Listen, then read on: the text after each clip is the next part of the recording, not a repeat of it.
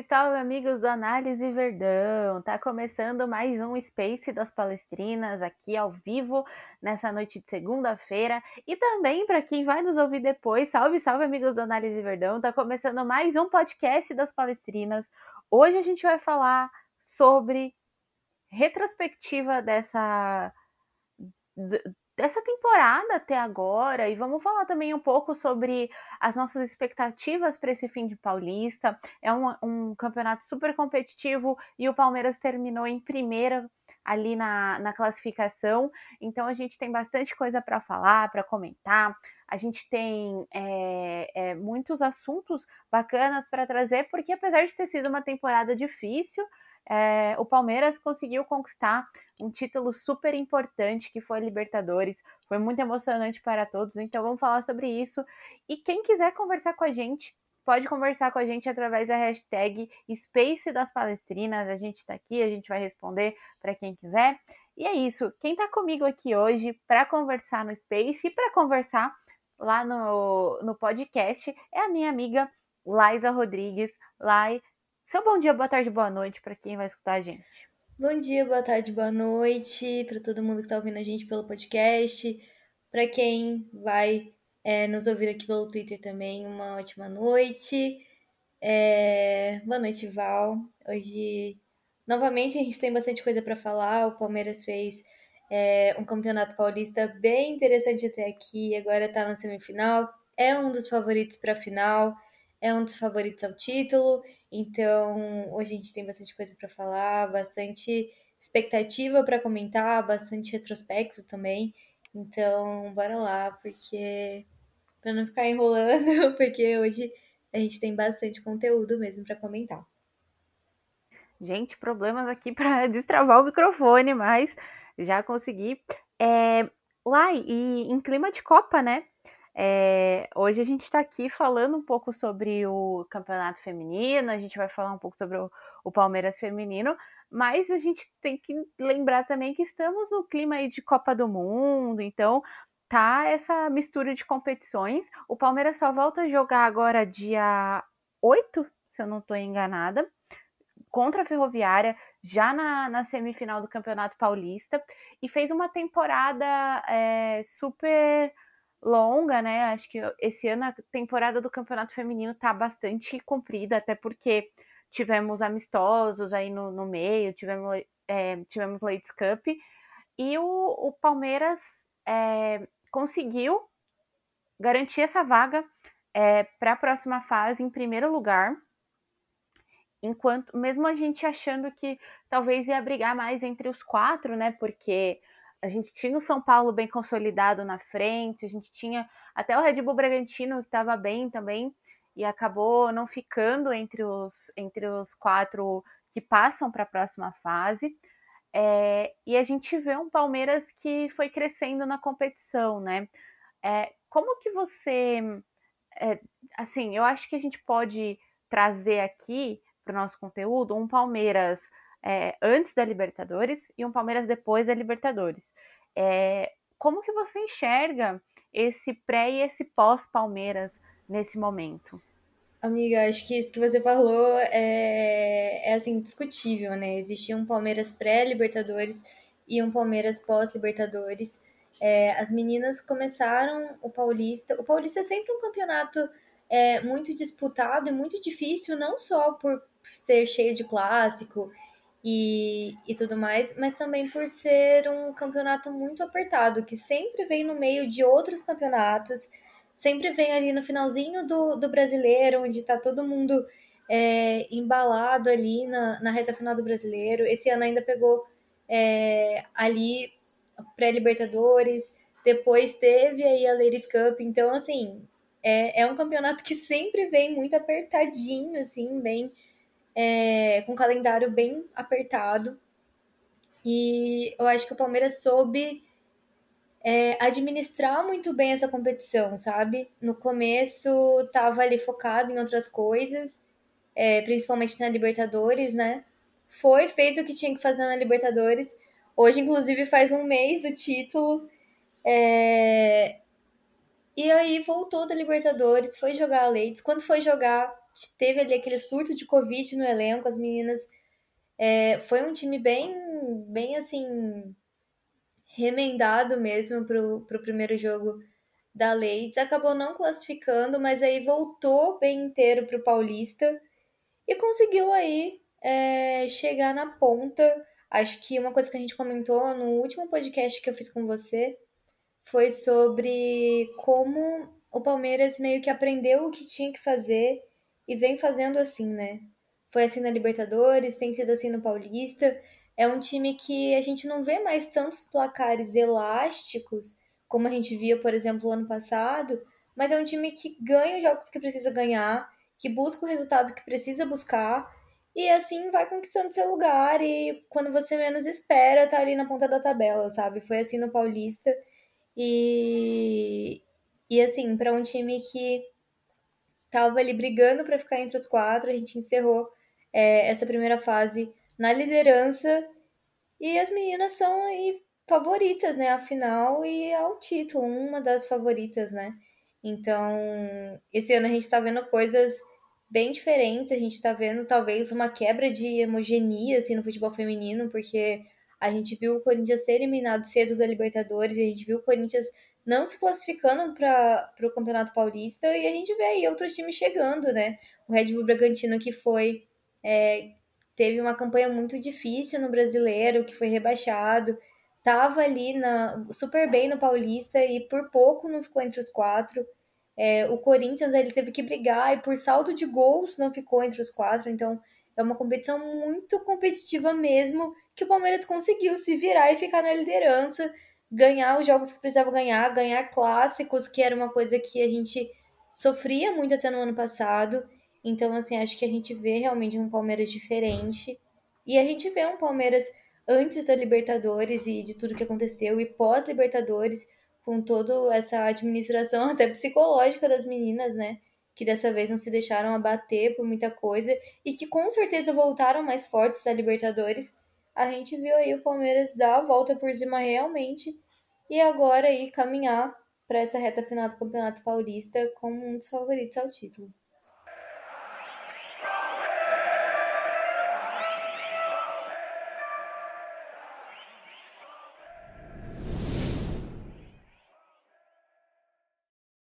É, e Assim, eu tenho impressão, amiga, quando a gente fala de um Palmeiras pós-Libertadores, é que ganhar título vicia, né? Então, acho que as meninas, elas, elas também é, assumiram essa postura porque elas, é, elas conseguiram é, entender também um pouco de como que eu preciso me entregar, do, do quanto eu preciso entregar, e muitas vezes a gente fala isso no âmbito até pessoal, né?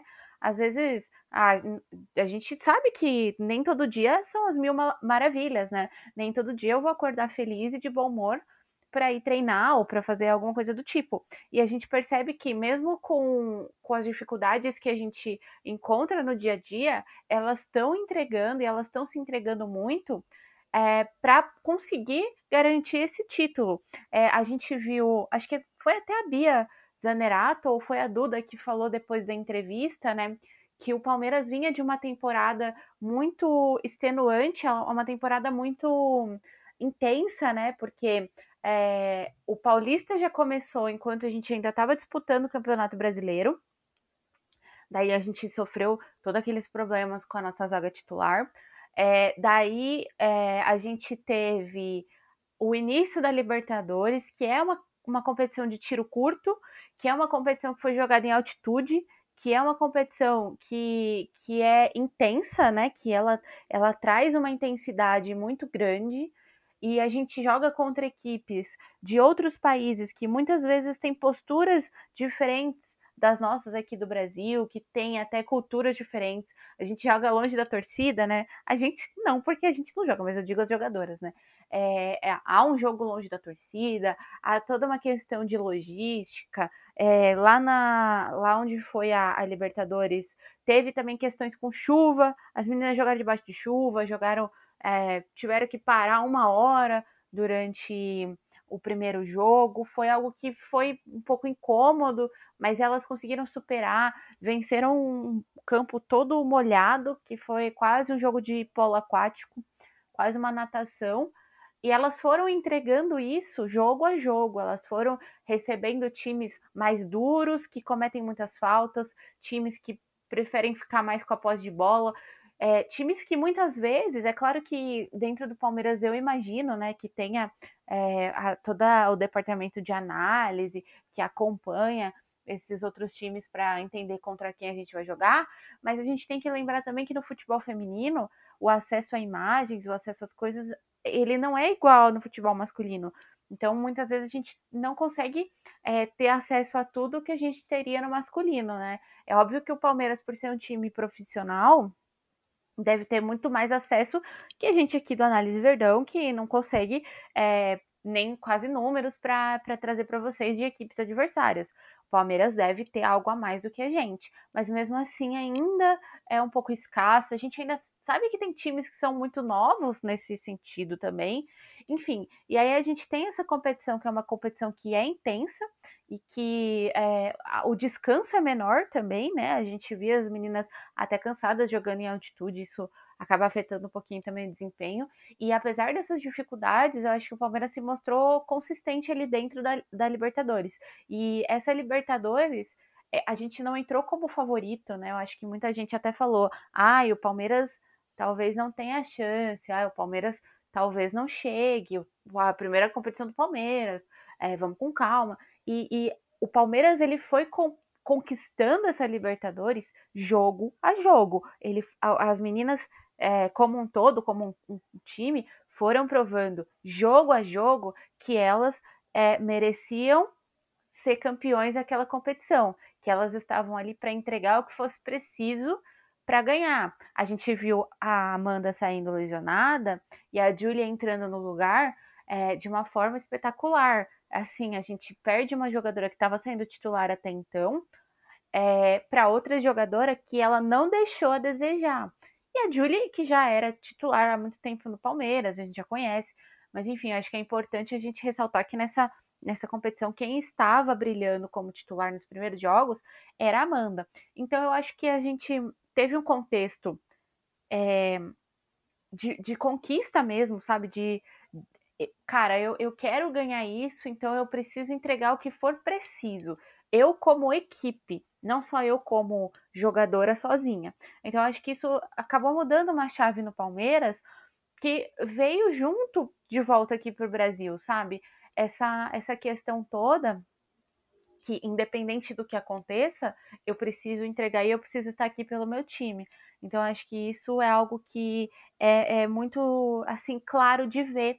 É até uma coisa que o Chico, Chico Gunha Mil Grau, ele comenta aqui. A verdade é que as jogadoras se fecharam como grupo e isso ajudou demais. E é, é isso, sabe? Tipo, cara, é, eu acho que existe essa questão da gente é, é ver esse fechamento, né? A gente vê isso.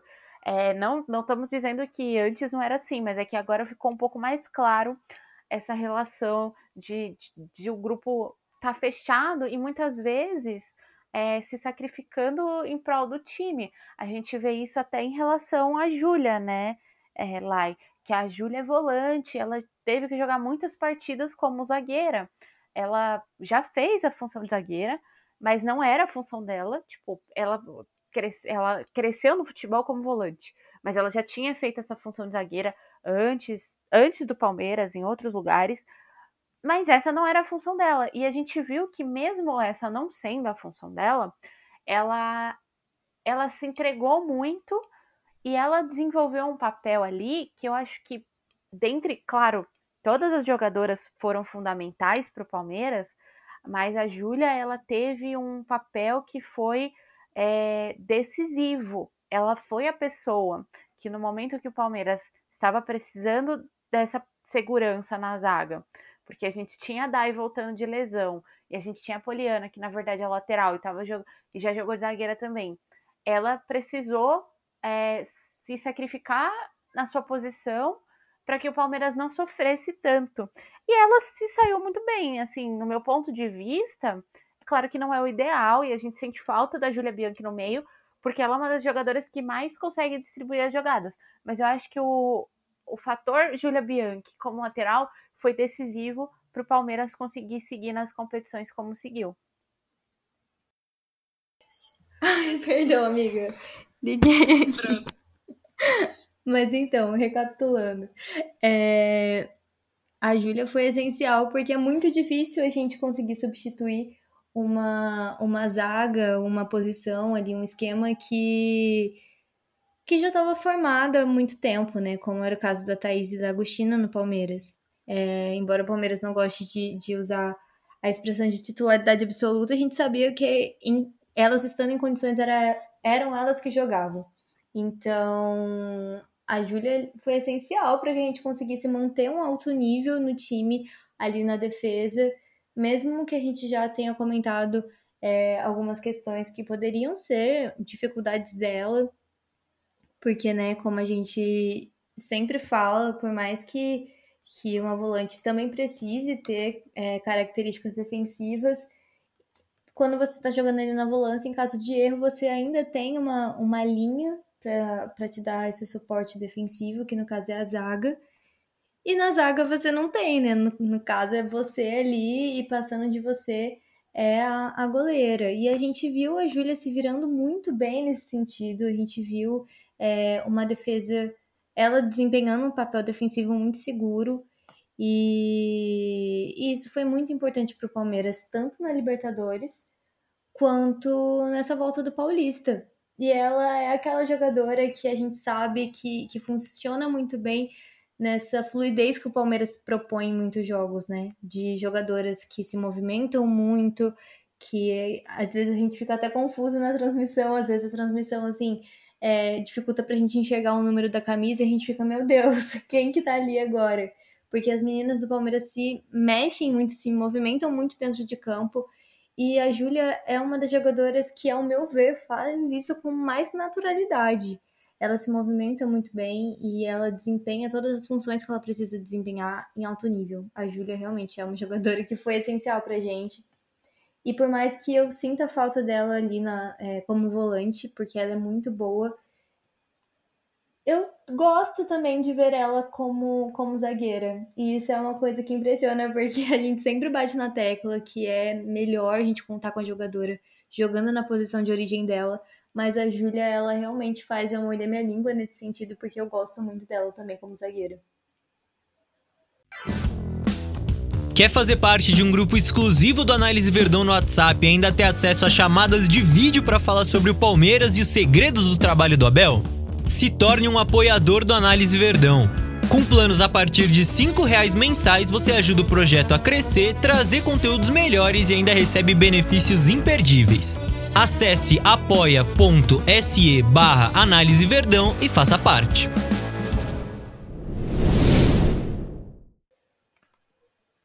Lá, uma coisa que eu acho interessante. Lá, uma coisa que eu acho interessante é, obviamente, como você falou, a gente sempre prefere que a jogadora atue na posição que ela é, né? Tipo, se eu sou zagueira, eu tenho que atuar como zagueira.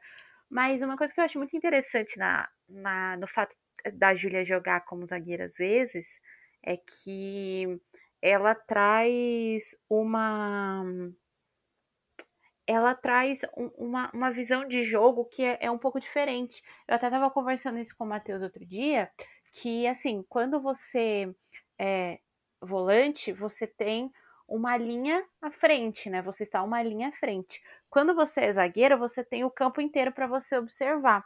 Eu acho que assim, obviamente que a gente não tá, tipo, falando, ah, a Júlia tem que jogar sempre de zagueira. Não, não é isso. Mas eu acho que ela estando ali é, na zaga, ela também tem uma visão de jogo diferenciada que pode, eventualmente, auxiliar ela, assim, é, em próximas tomadas de decisão, até mesmo como volante, né? Sempre uma experiência. E nesse caso foi uma experiência que foi necessária, porque de fato a gente não tinha muito o que fazer com essa posição e ela assumiu essa bronca. A gente viu isso acontecendo também em 2020 com o Matias Vinha e o Scarpa. A gente não tinha outro outro lateral que substituísse o Matias, é, porque acho que na época a gente não tinha nem o Vitor Luiz, não tinha voltado ainda, que ele de fato é lateral esquerdo, né? E o Abel perguntou quem, é, isso está no livro, né? O Abel perguntou quem poderia é, substituir o Vinha é, né, na situação se o Vinha é, acabasse se machucando ou indo para a seleção. E o Scarpa falou que, na verdade, o Scarpa nem chegou a falar, né? O Scarpa foi citado pelos colegas e o Renan, que, que era zagueiro, também acabou fazendo a função em alguns momentos. Então isso acontece no futebol, tá, gente? Não é na primeira vez que a gente vê isso acontecendo. Não é o ideal, isso a gente sabe, mas é o que às vezes precisa ser feito. E a gente nota isso muito do Palmeiras que agora tem esse, essa coisa, eu preciso fazer isso para ser campeão. Eu preciso entregar isso e eu preciso deixar isso. Eu tenho escolhas a fazer.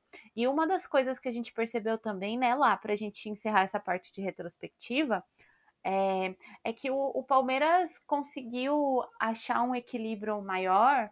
É, eu acho que foi até pensar. É, isso é um reflexo, claro, da Libertadores, né? De você. De achar um equilíbrio maior entre essa questão de ataque e defesa, né? Não que antes a gente, tipo, a gente não é inimigo do, do ataque, tá, gente? Pelo amor de Deus. Mas eu acho que antigamente a nossa prioridade era muito mais é, ter essa posse de bola e sufocar o adversário, criando inúmeras chances.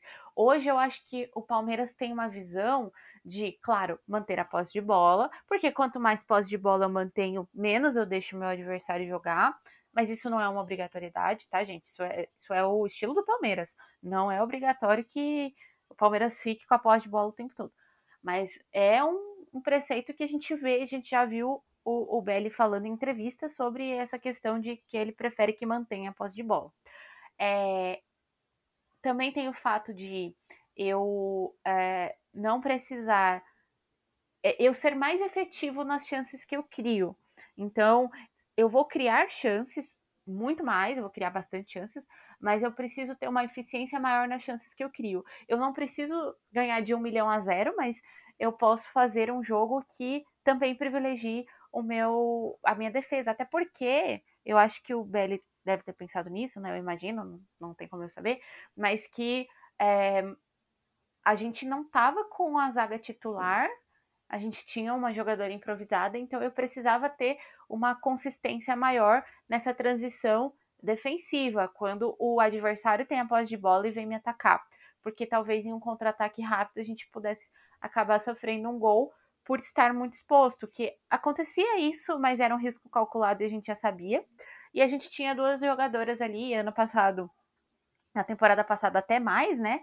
Que a gente teve um, uma temporada até o começo ali do no Brasileirão, né? Até as, as fases eliminatórias, a gente tinha a Rafa, né? E a Rafa ela é uma, uma zagueiraça, uma, uma zagueira que ela sabe muito bem se posicionar ali também, né? E aí agora a gente tinha também essa questão. Eu acho que o Palmeiras conseguiu encontrar esse equilíbrio entre se expor e, e ficar é, e, e, ficar muito sufocante lá em cima, né, Lai? O que, que você acha? Eu acho exatamente isso, Val. Eu acho que agora o Palmeiras é, se propõe a jogar de uma forma é, muito mais atenta defensivamente, muito mais segura, né? Eu acho que concordo com você que eu acho que foi uma estratégia do Belly mesmo, considerando as situações atuais do time, considerando que o Palmeiras é, não tinha mais a, a zaga titular, que era um time que precisava então de mais segurança, então que não é um time mais que a gente vê atacando é, tanto quanto a gente via, por exemplo, no ano passado. No ano passado, o Palmeiras era um time que jogava com as linhas bem altas e que atacava muito, principalmente né, com, com a Bia Zanerato. E ano passado a gente tinha muito essa centralização na Bia, que hoje a gente não tem mais. É, tanto que hoje a nossa, a nossa artilharia é muito mais distribuída do que no ano passado. É, então, acho que hoje o Palmeiras tenta mais fazer um jogo mais objetivo. E isso é uma coisa que, por mais que em alguns momentos é, bata na gente aquela sensação, tipo, meu Deus, mata o jogo, meu Deus, vamos fazer mais um gol, meu Deus, vamos, tipo, vamos jogar com uma tranquilidade maior, eu acho que o Palmeiras tem conseguido conquistar bons resultados sendo sim, tipo, objetivo simples, vai ali, faz o que precisa fazer e ponto. Acho que é uma coisa que a gente tá se acostumando até pelo Palmeiras masculino, porque a gente vê isso no Palmeiras masculino também. É... Eu lembro que no primeiro ano do Abel, principalmente, questionavam muito ele por conta disso.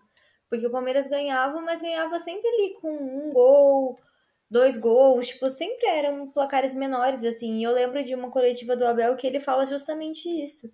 Ele fala, tudo bem, eu poderia estar ganhando de quatro, de cinco, e não estar na ponta da tabela, não estar é, passando de fase como o Palmeiras está. Então, acho que, que realmente existem momentos e existem condições é, do time, contextos do time, que vale muito mais a pena você conseguir fazer um placar que te leve a avançar e administrar o jogo do que você é, tentar avançar demais ou tentar ser ofensivo demais e se colocar numa posição de perigo em relação a, a deixar um, um, um, a sua defesa mais exposta e tomar gol, sabe? E talvez jogar uma classificação, principalmente agora que o Palmeiras emendou aí Libertadores, que é um, que é um campeonato de tiro curto, que é naquele formato de perder ou ter eliminado, sabe? É, um, é uma competição que você precisa ter essa segurança. E no Paulista também, né? Que o Palmeiras precisava de resultados, estava ali brigando para não ficar de fora entre os quatro e conseguiu chegar é, na liderança e agora vai jogar a semifinal, que novamente é mata-mata. Então, acho que conseguindo fazer o que precisa para classificar, é lógico que tem jogo que a gente quer ali, que a gente queria um, uma tranquilidade maior, porque o 1 a 0 até o final assusta, é, porque é um, é um resultado muito fácil de ser virado, né? Mas o Palmeiras consegue ali administrar bem os jogos. E acho que isso tem feito bastante diferença, principalmente agora que a gente teve que improvisar tantas funções, né? é, não só a, a, zaga, mas também a lateral em alguns momentos.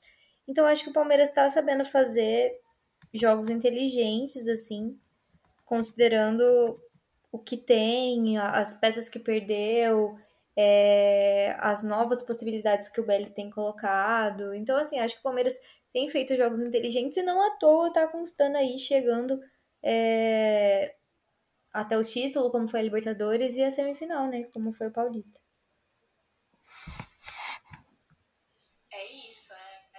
É isso, é um momento importante agora, porque a gente já vai para a fase de mata-mata, né? São é, jogos de ida e volta. É, e, e, assim, clássico, né? Todos serão clássicos. É, Palmeiras pega a Ferroviária, e para quem não acompanha tanto né, o futebol feminino, a Ferroviária ela é um dos times é, que é mais tradicional assim no, no futebol feminino. E é um dos grandes rivais, é um dos clássicos é, que a gente enfrenta aí durante a nossa jornada como como é, como um, um, clube que está disputando títulos tem que passar pela Ferroviária, então não tem jeito. É, e o Palmeiras já enfrenta a Ferroviária fora de casa na quinta-feira, dia 8. Então já é semana que vem, sem ser essa outra. Então o Palmeiras. É bom que, assim, é, dá tempo das meninas descansarem um pouco por toda a intensidade que elas vinham tendo nesses últimos jogos. Lembrando que assim que a gente voltou da Ladies Cup, já teve clássico. Então a gente jogou contra a Ferroviária e jogou contra o Santos. Não sei se foi nessa ordem exata. É, e vencemos. É, não, Ferroviária e São Paulo, né, Lai? A gente jogou contra a Ferroviária e São Paulo é, e vencemos. Foi, foram jogos difíceis, principalmente contra o São Paulo, foi muito difícil. Aquela vitória por 1 a 0 é, que garantiu ao Palmeiras a classificação imediata e também a liderança do campeonato. Foi super importante, um jogo muito difícil, mas muito importante. E enquanto o São Paulo, no mesmo um dia antes, né, na, na quarta-feira, joga contra o Santos fora.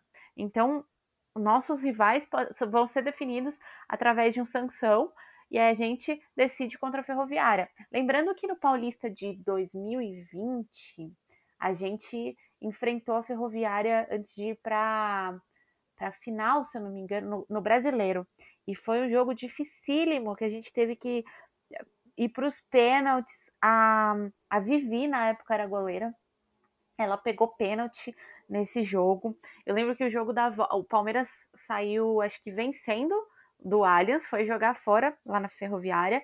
E a gente tava com a vantagem, só que aí a Ludmilla, que jogava, acho que ela era meio campista, ela fez um pênalti, ela pôs a mão na bola assim, ela fez uma defesa. Ela fez uma defesa. É, e aí, tipo, o juiz marcou pênalti e expulsou ela. A gente jogou com uma menos, perdendo de 1 a 0. A Vivi fazendo milagre, ela pegou pênalti e a gente se classificou. Nossa, foi, acho que um dos maiores sufocos assim da minha trajetória, que eu tava fazendo tempo real aqui no Twitter do Análise, e eu tinha que manter a frieza para fazer o tempo real, mas ao mesmo tempo eu estava maluca, porque você jogando com a menos já, já fica tudo mais tenso, né? Então, jogo contra a Ferroviária é sempre difícil. E aí a gente tem o jogo de volta na segunda-feira, dia 12, também às 9h30, é, às 9h30 da noite. É um horário meio ruim para quem quer ir no jogo. Eu não sei onde vai ser. É, não, deixa eu ver se tem essa informação aqui no Google. Ah, vai ser na Arena Barueri, segundo o Google. É, é um, um horário um pouquinho chatinho para quem quer ir no jogo, mas é um horário mais tradicional para quem está acostumado a assistir futebol, porque geralmente futebol masculino passa nesse horário, né? Não numa segunda-feira, obviamente, mas é, passa nesse horário. Então, acho que é melhor do que o horário, por exemplo, das duas da tarde, né? Que aí já é mais complicado para quem trabalha, enfim. Mas Palmeiras recebe o jogo de volta por ter feito a melhor campanha.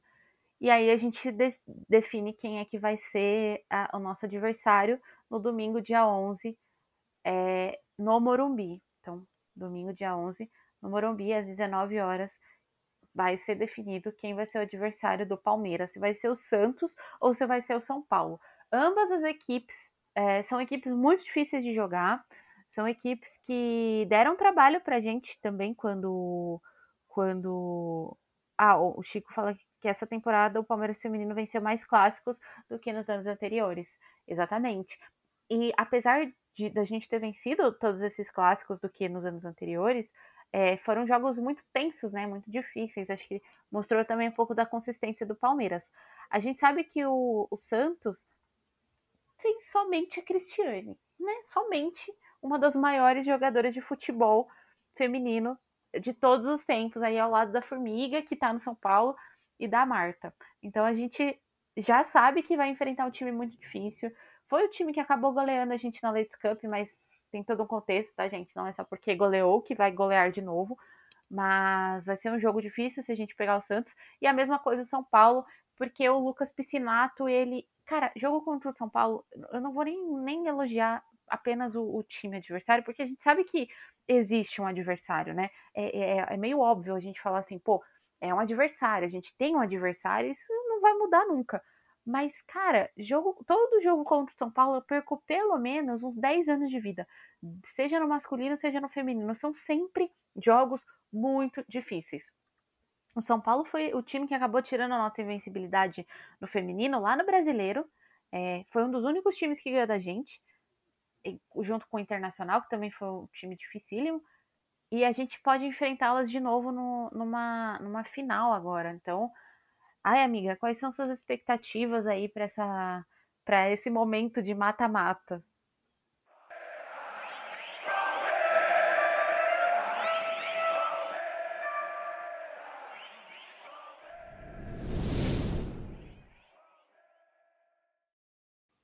Gente, é tanto microfone que a gente tem que ligar aqui. Ai, que eu fico perdida.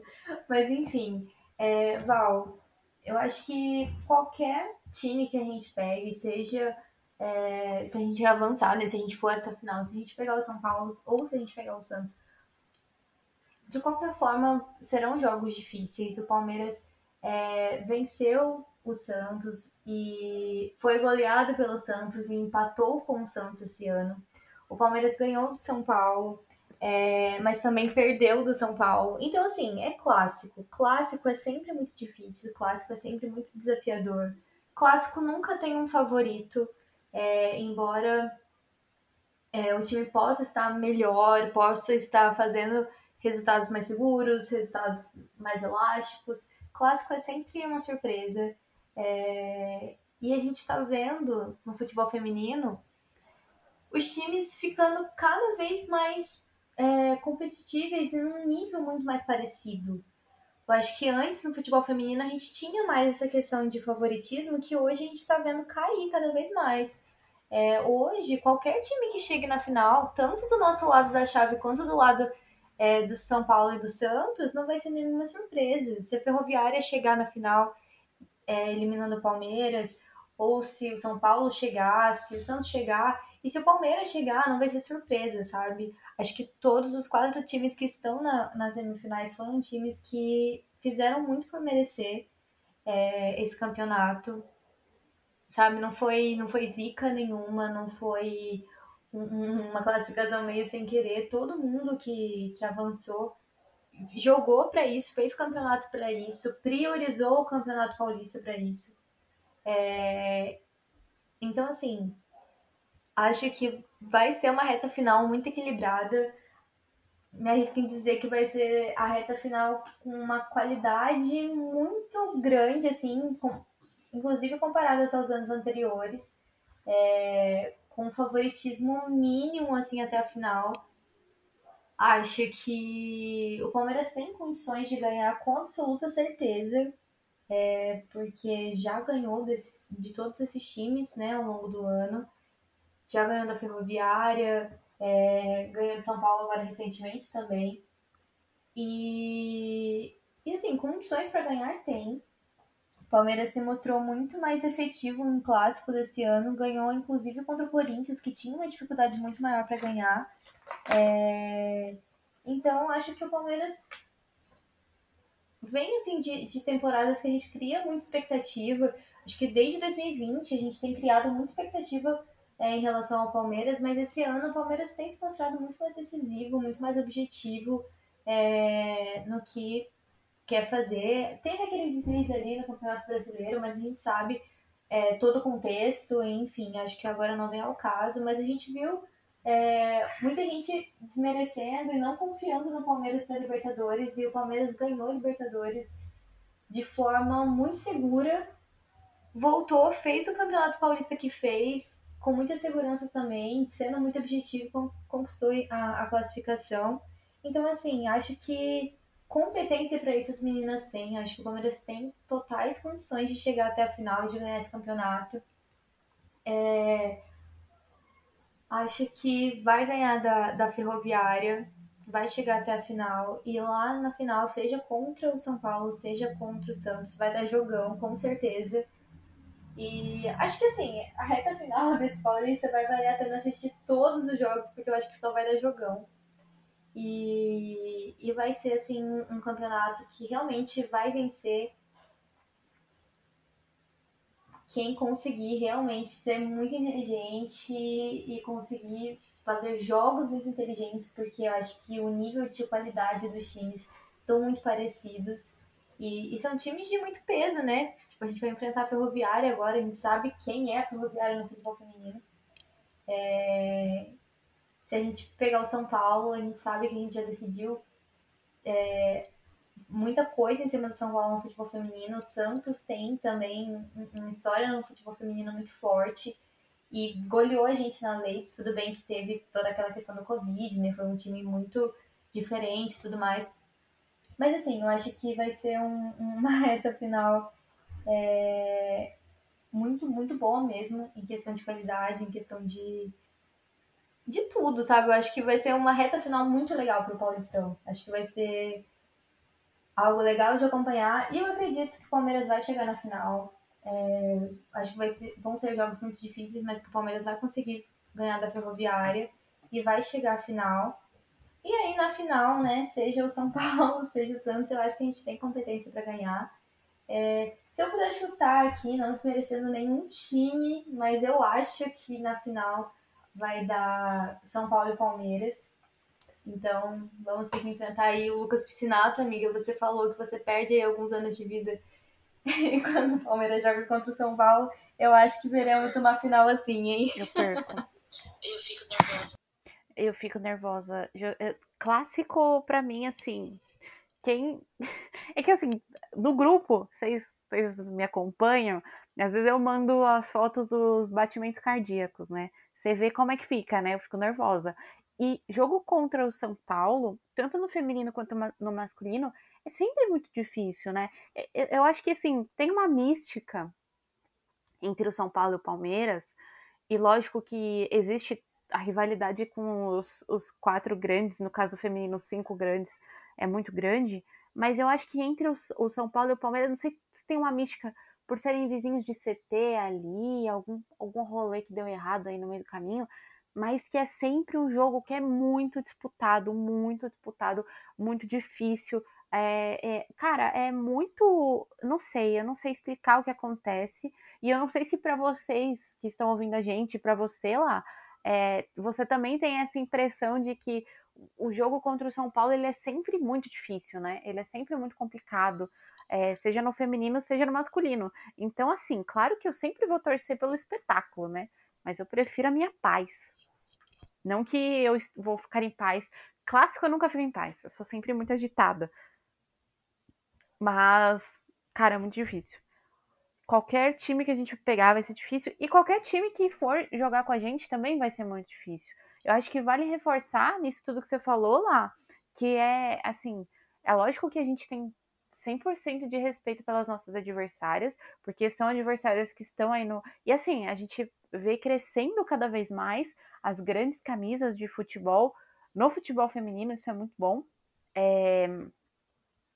E, e, trabalhos bem feitos sendo realizados.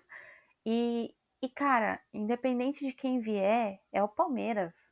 São as campeãs da Libertadores. Então a gente também tem a nossa a nossa a, a nossa validação, né? A gente também tem o nosso a gente bota na mesa assim fala: a gente é atual campeão da Libertadores, a gente fez a melhor campanha da Libertadores e, e, foi campeão não foi à toa. Tipo, a gente fez a campanha menos vazada e com mais gols é, da temporada. Então, acho que a gente é, tem a nossa validação também. E, e eu gosto de reforçar isso porque, cara, o espetáculo que vai ser dessa semifinal para frente vai ser coisa de louco, vai ser é, jogo disputadíssimo. Quem gosta de um jogo muito bem disputado, assistam a, a, os jogos. Porque assim, às vezes a gente fala, pô, a Copa do Mundo, né? Tem aí as melhores seleções e tal. E, e a gente vê que quando a gente vai chegando na final, por exemplo, é, do, do Paulista Feminino, a gente realmente vê que é, vieram os times que, que brigaram mais, né? Que estiveram ali mais. Foi muito disputado. O Paulista Feminino é um dos campeonatos mais competitivos que tem é, no Brasil. É, tanto é que hoje é um dos que tem um patrocínio maior, que tem uma premiação maior. E para o Palmeiras é, vai ser importante esse título nacional. O Palmeiras vai ser bicampeão paulista se a gente vencer, obviamente. É, lembrando que a gente ganhou esse título em 2001. A gente passou pelo Corinthians na semifinal e pela Matonense na final. É, o Palmeiras foi campeão. E aí foi depois descontinuado e voltou agora em 2019 e tem duas Copas Paulistas. Uma é, em 2019 mesmo, quando a gente ainda não jogava Série A. Passamos para a Série A1 do Campeonato Paulista e a gente venceu outra ano passado, se, não, se não me falha a memória. É, e agora para brigar pelo Campeonato Paulista, né? Que é o principal título ali. Acho que. Cara, eu, eu não vou.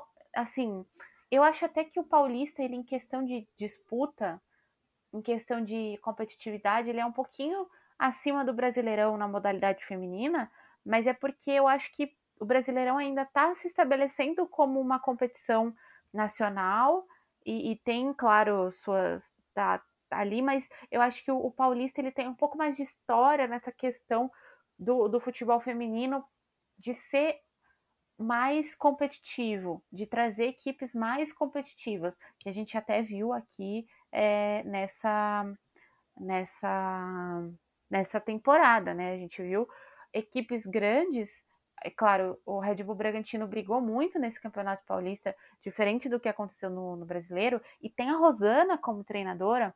Eu fui na, na feira da CBF, vi a palestra da Rosana, e dar continuidade ao trabalho dela foi um acerto muito grande do Bragantino, porque ela é uma, uma treinadora que ela tem muita visão de jogo. Ela já foi jogadora, né? Ela tá começando agora, mas ela tá é, garantindo seu espaço, né? Não classificou por detalhes. O Corinthians, que é uma equipe que até então vinha sendo a equipe a ser batida, até o brasileiro também foi, a gente até perdeu para elas, é, acabou tendo umas oscilações, já tinha tido oscilações no brasileiro, teve oscilações agora no Paulista, mas ainda assim é uma equipe muito competitiva, né? Uma equipe muito difícil de jogar.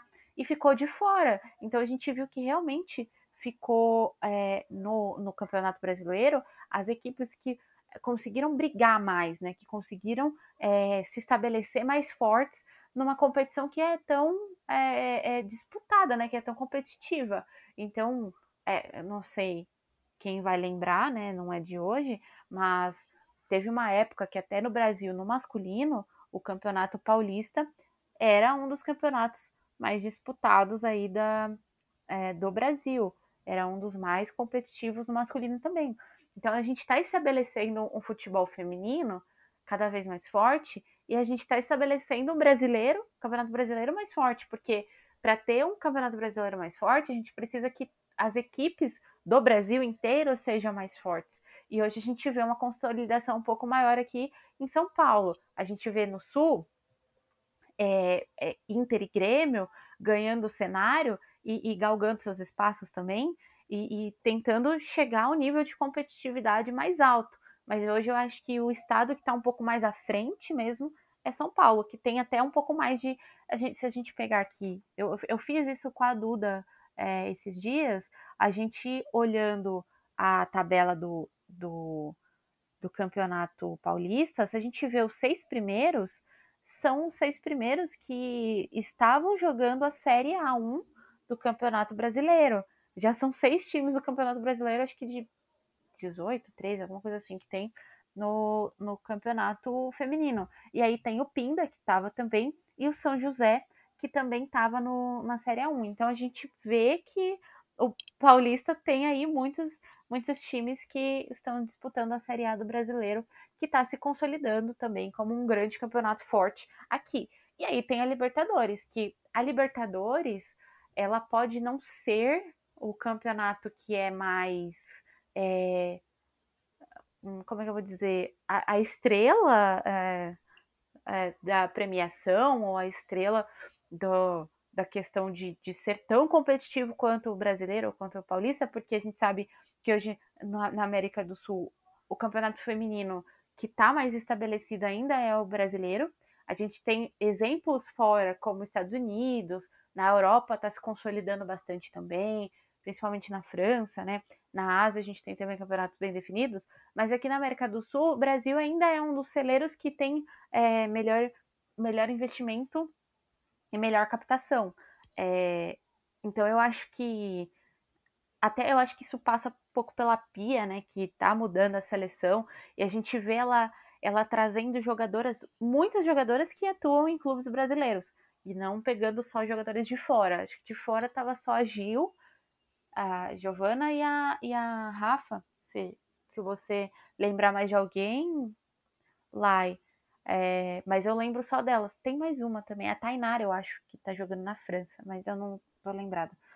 É, mas eu acho que isso a gente mostra o quanto que aqui a gente está apto a ser competitivo com outros países. Então a Libertadores mostra também que, é, apesar disso, tem equipes muito fortes, muito duras lá fora, e, e, e os brasileiros chegam lá para fazer história. Então, acho que essa consolidação é, mostra o quanto que o futebol feminino cresceu e mostra também o quanto que o Palmeiras é, evoluiu nessa seara de, de times e que tem condições de disputar clássicos agora que a gente, igual a gente está falando, com Ferroviária e com e com quem vier depois, São Paulo ou Santos, né?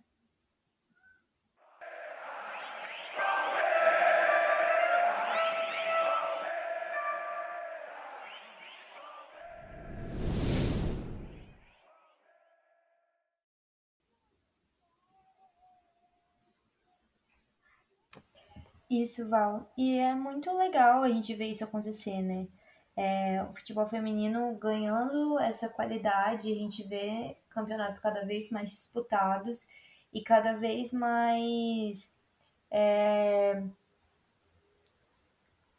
iguais, né? Em questão, assim, em, em nível.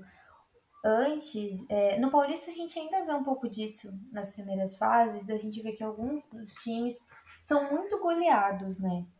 É, isso a gente consegue ver ainda como não são todos os times que têm o mesmo investimento, porque geralmente são os mesmos times que são goleados todas as temporadas do Paulista, mas antes a gente via assim resultados, gente, que eram impressionantes. Eu lembro, eu acho que foi em 2020, que a gente via, assim, é, times perdendo de 20 a 0, 20 a. Nossa, era absurdo. E agora, com o passar dos anos, a gente vê é, isso diminuindo. É claro que as, a gente ainda vê. É, a gente ainda vê alguns resultados mais elásticos, assim, mas a gente vê um. Amiga, Oi, amiga. Tudo bem? amiga, derrubei o negócio. Agora voltou, é que tinha Agora voltou. É que tinha caído. Mas, enfim. Acho que a gente tá vendo um campeonato cada vez mais. é, cada vez melhor em questão de, de nível das equipes, assim, de cada vez mais investimentos, de cada vez times que a gente, a gente sabe que vai ser um campeonato muito disputado. A gente sabe que não, não vai ser um time que vai entrar e com certeza aquele time vai estar na final, sabe? Tanto é que esse ano a gente viu muito desses favoritismos caindo, né? Como foi o, o exemplo do Corinthians que eu já dei aqui, tanto na Libertadores quanto no próprio Paulista. Porque o Corinthians era o time que a gente sempre colocava como favorito a tudo, e esse ano a gente viu que isso, né, que, que chegou uma hora que isso é, ficou insustentável para o Corinthians. O que é muito bom, não só pela rivalidade que a gente tem com o Corinthians, é, que vem muito do masculino, mas também porque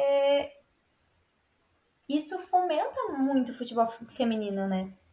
Porque quando você começa um- um- uma temporada, um campeonato, sabendo qual time vai estar na final, sabendo, sabe, tudo assim, até a própria torcida deixa de engajar um pouco. Conforme isso vai caindo e os times vão melhorando é, em nível técnico, assim, e essa homogeneia vai caindo, o futebol feminino só tem a crescer. Então, acho que esse ano foi, assim, um passo dado é, pelos times, inclusive agora nesse Paulista. E acho que nos próximos anos é isso que a gente vai ver, sabe? Cada vez mais. Os times entrando com, com um nível muito mais competitivo e essa mística que só certos times chegam, só certos times são campeões, vai caindo por terra e isso é muito bom, porque é muito mais legal você ver um campeonato mais disputado do que você assistir já com uma expectativa de quem vai estar na final, né? A gente espera, é claro, que o Palmeiras continue chegando muito e que se fortaleça cada vez mais como essa potência que está se formando. Mas é muito bom ver que os times estão evoluindo como um todo, porque aí a gente consegue ver que os campeonatos estão evoluindo, né? Como você falou, estão se tornando melhores e estão se tornando mais atrativos, né? Para para mídia, para torcida. A gente viu esse ano o Inter batendo um recorde de torcida e, meu, isso é muito legal, porque a gente vê que tá saindo tanto esse foco de São Paulo, que o Inter tá conseguindo chegar também, que os times do Sul estão chegando também. E a gente espera que seja cada vez mais assim, né? O, o futebol feminino só ganha com isso. É, e É, e ano que vem tem Inter na Libertadores. Quanto mais a gente assistir, melhor. Porque aí a gente vai observando, porque tem Palmeiras na Libertadores também ano que vem. Então, é, vamos, vamos para cima, porque serão é, uma temporada cheia também ano que vem. Mas a gente vai deixar para falar disso ano que vem. Deixa que a Val e a Liza do futuro pensam nisso, porque nesse momento é focar no Paulista, focar em produzir esse conteúdo para vocês também. É, Lai, queria te agradecer muito pela participação neste Space e neste podcast, porque a gente vai ficar gravado. Quem não conseguiu pegar do começo, depois vai lá no nosso Spotify amanhã que vai estar tudo lá. Lai, muito obrigada. Val, eu que agradeço. Obrigada a todo mundo que esteve aqui com a gente. Obrigada, pessoal, que vai escutar depois também. Sempre um prazer estar aqui falando de Palmeiras para vocês. E é isso, né? Ano que vem a gente pensa no ano que vem. Vamos pensar agora, a gente tem essa reta final de Paulista. Vai ser extremamente emocionante, vão ser jogos muito bons. Então, a gente vai estar aqui para falar desses dois jogos que a gente tem certeza que o Palmeiras vai disputar, que é agora na semifinal. E esperamos estar aqui para falar também dos dois jogos da final e de mais um título na conta do Palmeiras. Espero que dê tudo certo. Espero que as meninas conquistem isso, porque né, merecem, tá na hora já da gente é, se tornar aí um time multicampeão. O Palmeiras vem construindo aí uma história muito bonita no futebol feminino. E espero que esse ano a gente consiga coroar tudo isso, não só com o título da Libertadores, mas também com o Paulista. Então é isso, gente. Valeu todo mundo. Bom dia, boa tarde, boa noite para todo mundo do podcast. Boa noite, pessoal aqui do Twitter. E obrigada, Val.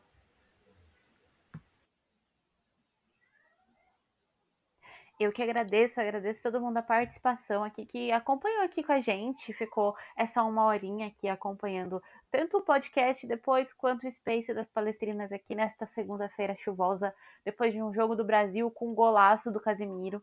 É, continuem acompanhando a gente nas redes sociais, é, quem sabe quem já está aqui no Space, arroba Análise Verdão aqui no Twitter, arroba análise.verdão no Instagram, estamos no YouTube também.